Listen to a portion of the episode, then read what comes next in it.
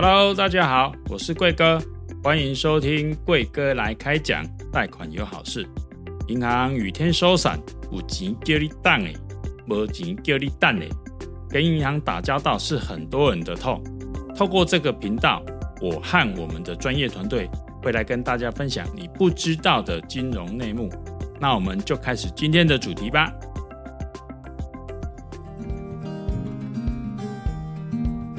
大家好，我是好事贷房贷经理张映如。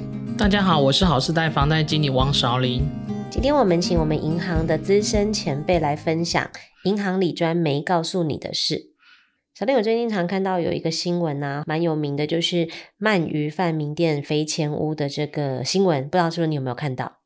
有这个很有名的案例嘛？嗯，然后这个案例我大概可以慢慢的跟大家分享一下。这个案例也很特别，但是到最后结果是怎么样，还是不知道哈。他就是说他他是一个日本人，然后他在某家银行呢，他的账户发现他有一年发现他的钱少了五千多万，他指控了那个银行的李专呢，从二零一四年到八月哦，擅自未经告知就用他的硬件多次密集下单，害他损失了五千多万，嗯、所以他去告安泰。但是呢，安泰银行认为，就算这场交易损失也要由银行负责，但是这个客户没有妥善保管硬件，事实上应该他，我想哈，他们的交易是这样，就是说他可能。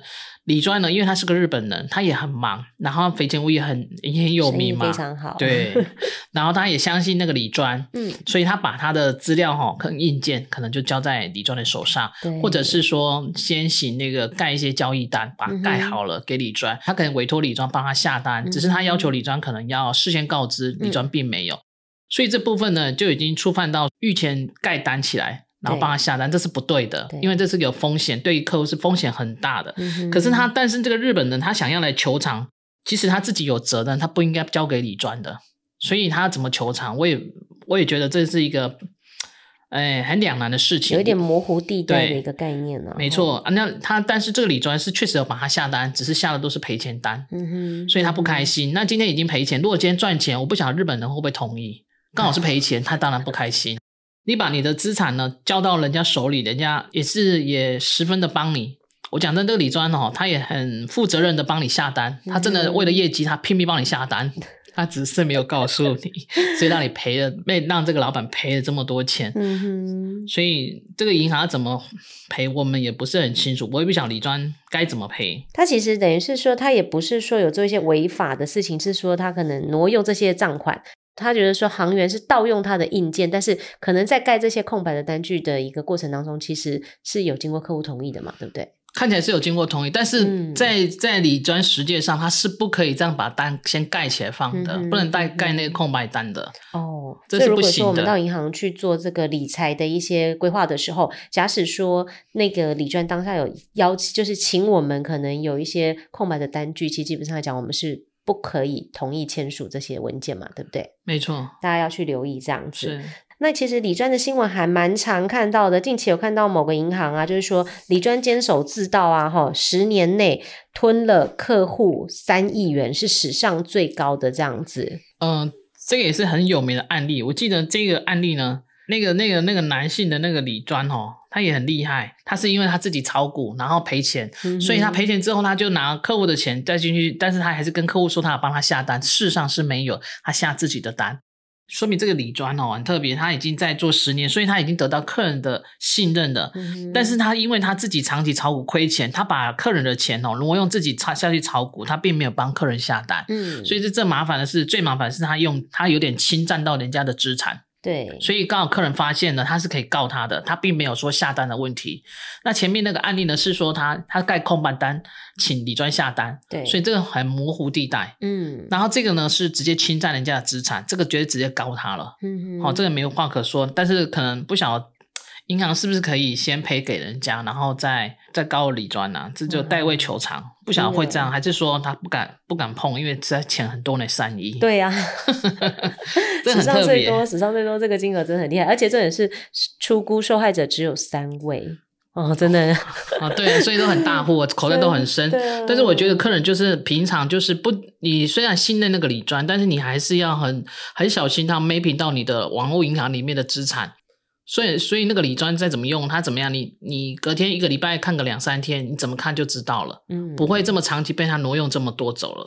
这个自己还是要特别有责任心的自己看一下，纵使你信任那个是你的家人啊，或者是一个很好朋友的孩子啦，什么理专，嗯，都还是要 mapping 自己的资产。但是这个李专的行为还是不可取了，因为他还是犯了李专实践里面的真的侵占了，嗯哼，这很严重哦。而且其实像现在就是说，银行的部分都有做一些网络 APP，其实都是在查询的部分是非常容易的哈。对，所以我们都会建议客户就是说，如果可以查询到自己的一些相关资讯，一定要定期做更新，这样子。是。对，那小李这边的话，就是说，像这个我们刚刚讨论的那个鳗鱼饭的这个老板啊，他把他的财产就是交给理专去做打理，嗯、那一开始是先赔了五千多万嘛，嗯、结果他提告，最后还败诉嘛，就像我们刚刚讨论，就是说有一些模糊的地带，但是记者经过采访以后啊，才发现说，哎，这个老板他已经不是第一次发生，十二年来啊，他因为相信李专，总共赔超过一亿元呢。是啊。他那他真的很相信人性，对，他很相信，他很善良。但是我们也可以发现说，鳗鱼饭真的还蛮好赚的，蛮好赚的。对，但是他这个部分比较特别，就是说，像我们刚刚分享是说，因为还算幸运，是因为李娟真的有帮他买，但是他是赔钱，哦，他是赔钱，等于是说投资还是有风险嘛，所以变成说你必须要自己去承担。那挪用的部分来讲的话，刚刚你说那个史上最高金额的这个客户挪用的部分来讲的话，他就是变成说他去告侵占，假设说对方做脱产，可能也是银行也不一定会帮。该由理专做理赔，对不对？对，而且他关几年就出来了。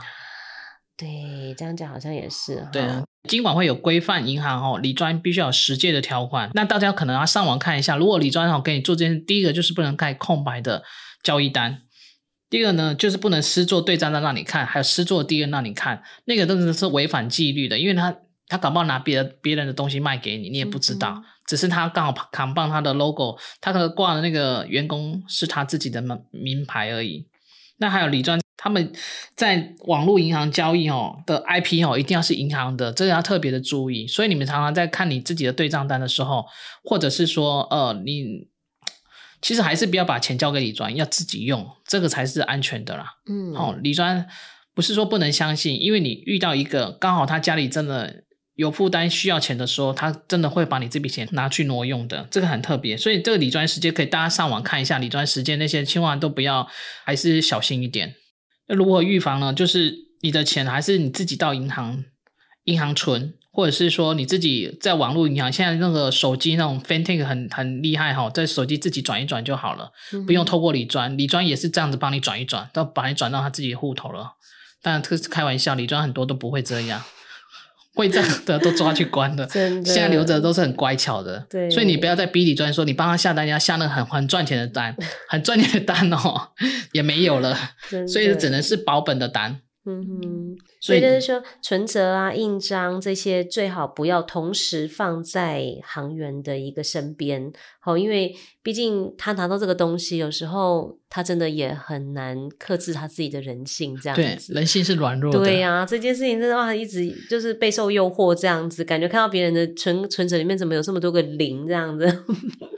对，真的。对对对，然后还有就是尽量不要去签署所谓的空白文件然后，今天不管是可能投资理财或者是贷款的部分，我们也很常听到，好，客人去签所谓的空白约据的一个动作。那最后，对对，其实吃亏的都有可能是自己。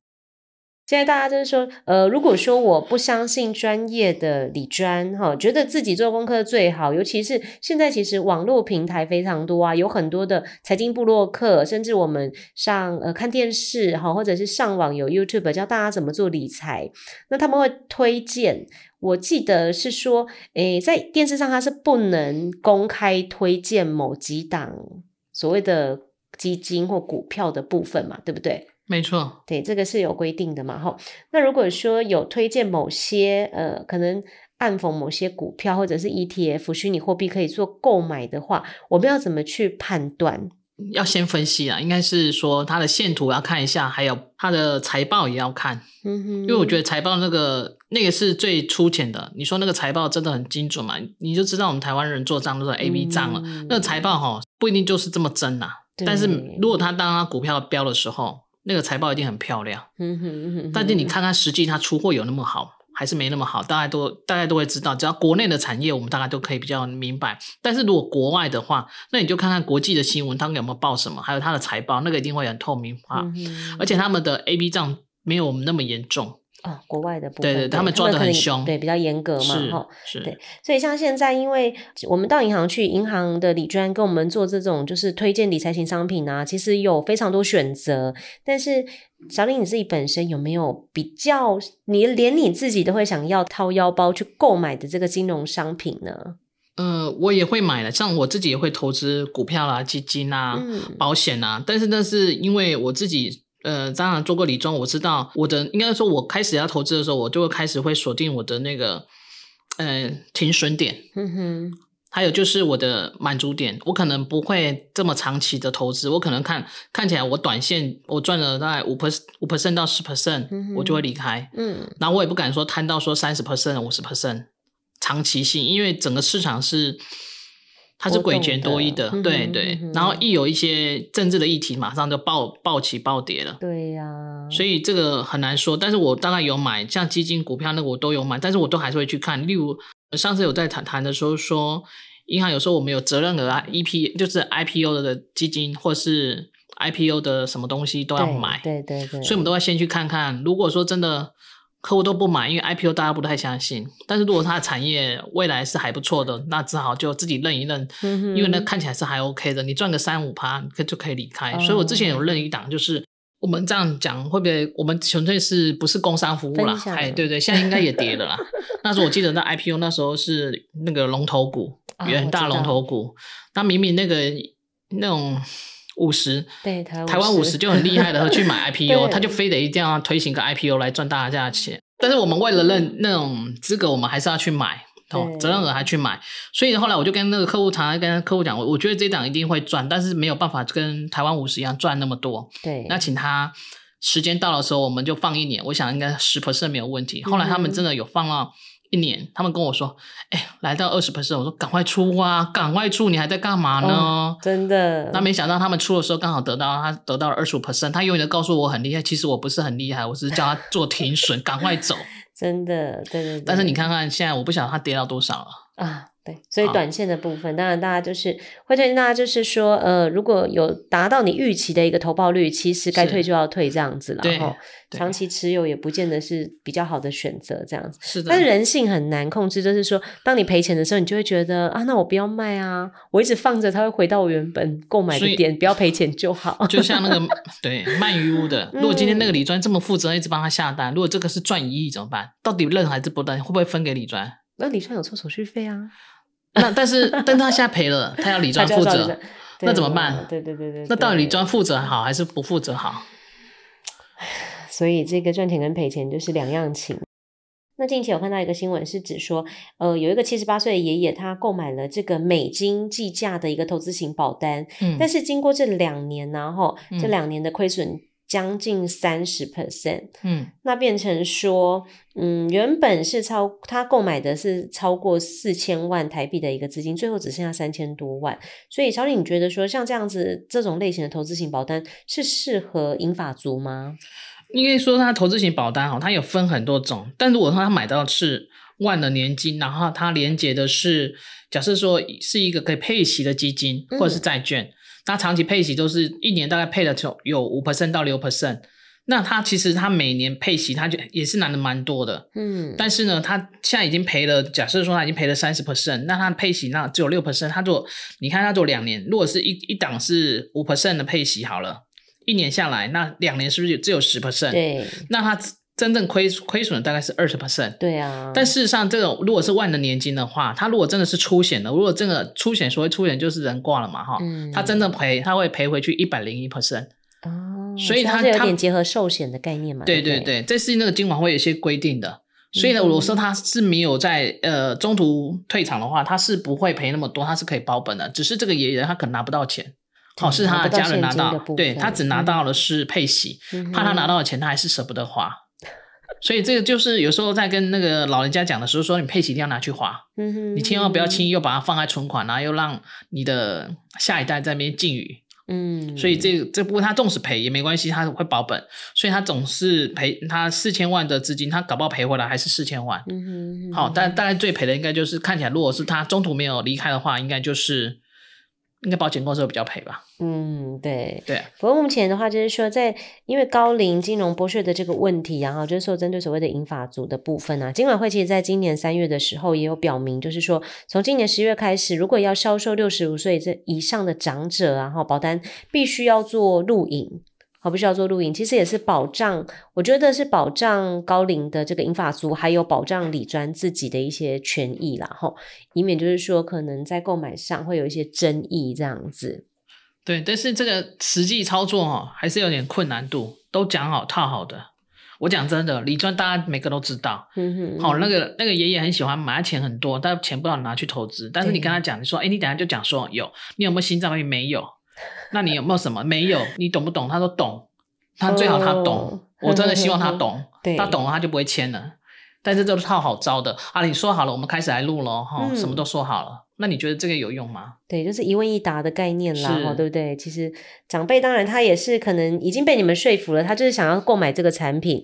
那他在做一些可能风险系数的一些报表的时候，也是有李专在旁边协助他们去完成这个，因为我们会先做一个风险系数的一个那个报表的一个操作。你要属属于高风险，你才可以做购买哪些产品嘛，对不对？对，事事实上最近哦，我在我在分享一个哦，最近那个投资型保单哦，还有有很多客户哦，就是这样买。他例如说他买一百万，那个业务呢会用杠杆去跟他套，就说你拿一百万出来哦，嗯，然后呢，我们大概保单还可以直接大概六成到七成。那我就借六十万出来，嗯、再重复投资下去，你的保险金是变一百六十万，你的配息会增加。对，你的本金变大了嘛。对，那如果六十万再下去，再再直接出来，再借六成好了，他就三十六万又进来。嗯、那他总共他拿拿一百万进去，但是他实际配息的金额是一百九十六万配息。嗯，会这种操作这种杠杆。对，如果你在股市往上的时候，这种风险是没关系的，但是如果你股市往下的话，它会整个赔光。好，你完全是没有办法克制，因为你最主要是还有要扣除危危险保费，对对，你会不够扣，扣掉。这个可能老人家会不懂的，嗯，年轻人很懂，但是老人家到最后会说，哎，怎么都血本无归，就会变成这样。而且直接保单还是要有一些那个利息，利息，对它利息加上危险保费，所以你的保单是不够扣的，所以这样你的保单就无效了嘛。对，你最主要是要有价值才有效嘛。但是跟跟前面这档是不一样的，两个是不一样的操作。前面这档是他都没有直见，他就四千万，他赔了七成，就变成三千万两千八。嗯哼。但是事实上他都一直都是这样配息而已，所以他不会说遇到那个危险保费或是那个保单价值会不见了，他不会，所以他保单是存在的，嗯、所以他依然是可以保本的。但是如果是那样像那样的话，就没有价值。但是你要赎回的时候，就是没有钱。你当下如果你以为说你短期可以把这个保单赎回，然后做一些现金的对的的运用，但是其实就是没有了嘛，对不对？也不会。但像如果他赔三成，那还是有的啊，还有七成在嘛，就是就是得要认赔啦。对对对，当下就要认赔，但是就寿险也会不见这样子。对，但是如果说你还是持续的就让他出险之后，那你就只有保本的话，它是一百零一的 percent，但是我们今晚要规范的。嗯所以在在那个七十岁以上投保的话，它会一百零一 percent 的；如果是在四十岁以上，会一百三十 percent 的保本。哦，所以这个这个是两个不同的操作，就看看看看投资人喜欢哪一种，嗯、那也要看看说这个是一第一点，投资人他的兴趣，他有风险大的人，就是他承受风险大的，他喜欢那种杠杆的操作，嗯嗯嗯因为平常的那种收益利息会比较多。对对对。那有的人是比较对，有的人比较保本的人，就是说比较保守的人，他就会喜欢那个。就是不要再杠杆处理的。那其实比较保守的人，他也不喜欢买投资性保单。真的讲，嗯，嗯，通常都还是有一些业务推波助澜的在帮忙的啦。像我们最近在这个就是呃，民众啊，有向那个苹果新闻网这边做投诉啊，就是说他有一个退休的妈妈，哈、嗯，他最近就是被银行某银行的理专啊去诱骗签署一个所谓专业投资人的文件。那他开始购买这个高风险的一个境外结构产品的时候，他惨赔的是几十万的美金，诶，对呀。那小李，什么是专业投资人的文件呢？要怎么样才可以变成专业投资人？专业投资人，因为专业投资人哈，要要到这个门槛哦，就是他至少要一百万美金以上的资产，或者是等同于台币三千万。嗯。那你要这这种专业投资人，你才可以去买国外的股票，就像美股，你才可以买。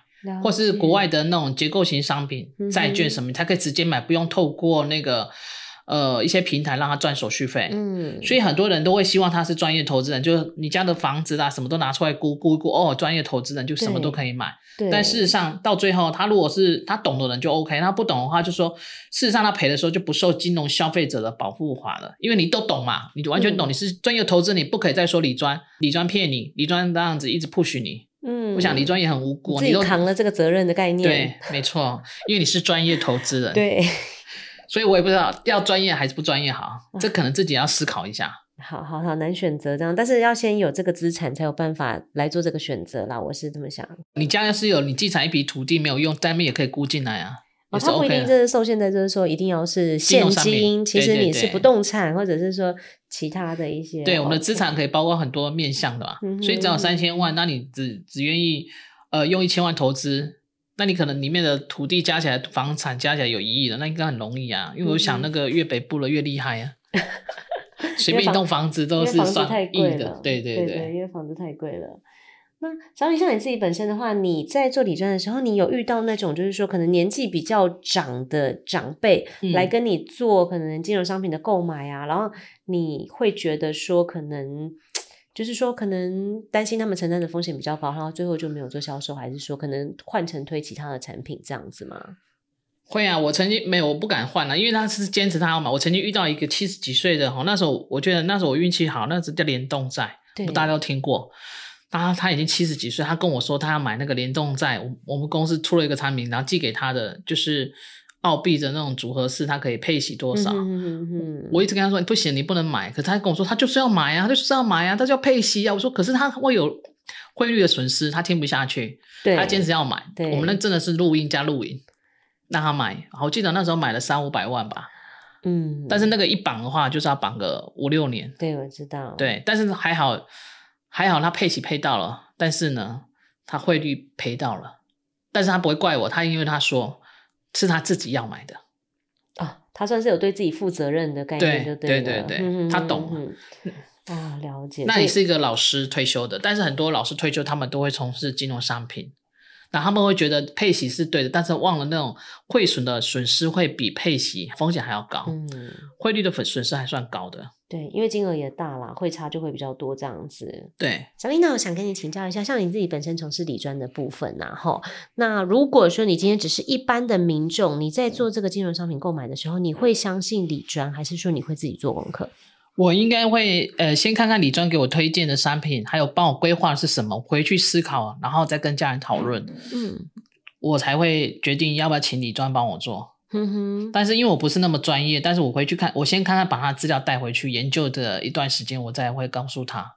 嗯。因为我觉得不用那么冲动，投资的东西不用那么冲动，不要跟钱过意不去。对，其实我自己如果是我自己在做这个投资理财型的的的这个商品的选择啊，其实我是会比较倾向相信理专。可是因为我周遭很多朋友问我说，理专就是想赚你的钱呐、啊，你为什么他就是要赚你的手续费？所以你一定要自己操作。但是我又觉得，哎，理专其实是他卖的就是他的专业嘛，对不对？没错，他是他专业，但是怕他专业、嗯、要正向的专业了哈，然后也就是不要不要那个。只是为了手续费，然后不只是手续费，有些像那个不孝理专，他是不是为了挖他的钱？他想东想西，嗯，就是公安拍掉的是欧龙谁的？利亚都觉得完完全没办法。谢谢今天听众朋友的收听哈，我们会继续推出金融相关的节目，那也欢迎锁定我们的频道。如果有什么想听的主题，也可以留言告诉我们哦。我是银如，我是韶林，谢谢您，我们下周再见。